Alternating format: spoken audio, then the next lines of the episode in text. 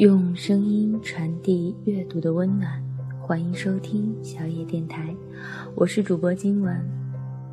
今天要来跟大家推荐一部电影，来自于导演弗兰克·威利的《如晴天，似雨天》。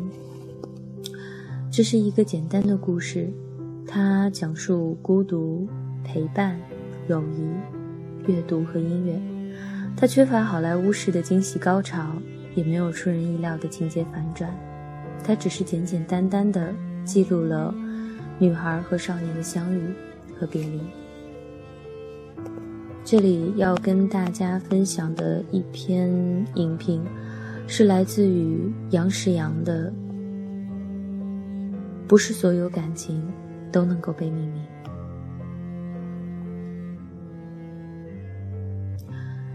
人这种动物总是有些玄妙之处，无法说清。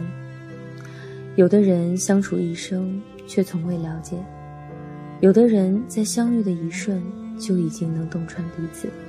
就如同这部《如晴天似雨天》中那句令人落泪的台词：“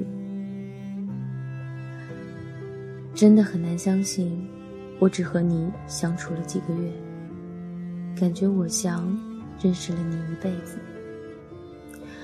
是的，这部电影有一个颇为奇特、另类，甚至无法明确归类的情感线设定。一个智商和情商都超越了年龄的富家小男孩，和一个潦倒的保姆几个月的相处，他们之间却产生了一种旁人无法想象的透彻的相互理解。那是跨越年龄的友谊，超过友谊的亲近。以及像极了爱情，却又绝对无法定义为爱情的东西。这部电影绝妙地拆解了所有固执的定义，让那些界限分明的世俗概念，在这两个人面前全然失效。故事是在两条分离的叙事线上展开的。一幢如博物馆般的宅邸中，脾气古怪的单身妈妈。小男孩和一位厨师一起生活。由于保姆的突然离职，妈妈又要离家，这个富有但冷漠的家庭需要一位保姆照顾小男孩的起居。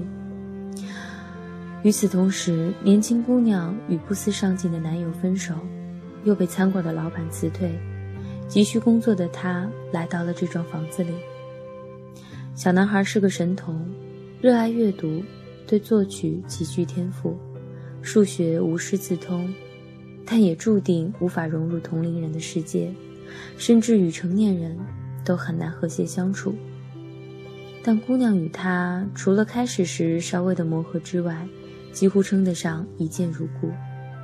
他们一起看电影，一起聊天，更奇妙的是，很多时候他们都各说各话，但却都能感觉到对方。可以超越具体话题的本身，抵达彼此想要表达的深层次意味。这是一种特别高难度的故事设定，它特别容易滑进世俗、阶层、年龄差距之类的话题，而让人们忽视了精神层面深度的交互内核。但影片完成的堪称绝妙。那幢大房子也好，女孩的破牛仔裤也罢。都成为了象征。他们是屏蔽内心的坚硬外壳。对于大多数人来说，人们只能通过一个人的外壳认识彼此，但他们两个却从一开始从未被外部的掩体所迷惑，直接产生了某种内在的交互。电影中的小男孩和姑娘像是世界上最孤独的两个人，但仔细想想。所有人又何尝不是如此？每天与一群朋友嬉笑怒骂，但谁又能真的洞穿对方的心灵？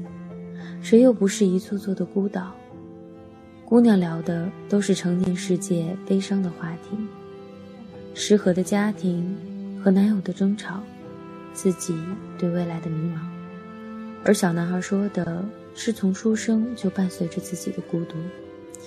因为与众不同而产生的无可奈何的疏离，两个最孤独的人却建立了一种超越俗常的亲密关系。开始是亲切。如果说这是朋友，但无论从年龄还是经历上，他们都缺乏世俗意义上成为朋友的基础。后来彼此间肯定有超越了友谊的某种情感。如果说那是男女之情，但却绝对没有性的元素；而如果说那不是爱情，那种彼此的难舍与交互，却又只能是恋人之间才能激发的东西，那近乎缠绵却又纯净的无以复加。如晴天似雨天的每一次情感的递进，都贴合日常，却都超出了经验。这部电影中有一个有趣的隐喻：姑娘的前男友是除了做白日梦都要成为歌星之外一无所长。他是个成年人，实际上却只是个孩子。而相对，他照顾的小男孩身体上是个孩子。内心却早已洞悉了世界的规则与人情的冷暖。之前，姑娘因为一个伪装成成年人的巨婴而深受伤害；之后，她却因为一个被困在孩童身体里的成年人而获得救赎。但她仍然孤寂，她得不到前者的心灵，也无法得到后者的身体，这成为这个不完美世界的映射。满是绝望。男孩用一种男人的方式对待她，帮他解开心结，鼓励他重新拾起儿时的音乐梦。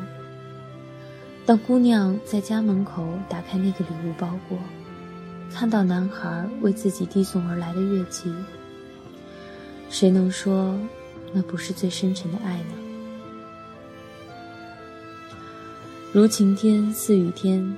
建立了一种纯爱的可能性，它剔除了性的吸引以及世俗的目的，展示了人们一直求之不得却又永恒需要的纯粹爱意。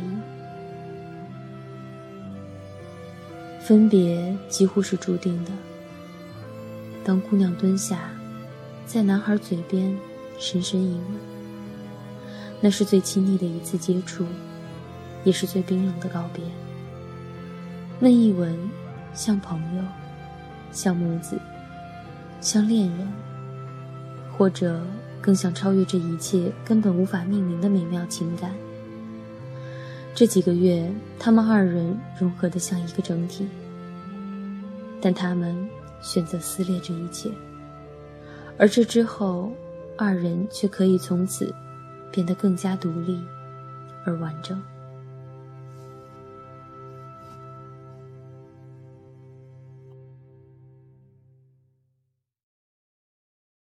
本节目由小野电台提供，用声音传递温暖。感谢您的收听。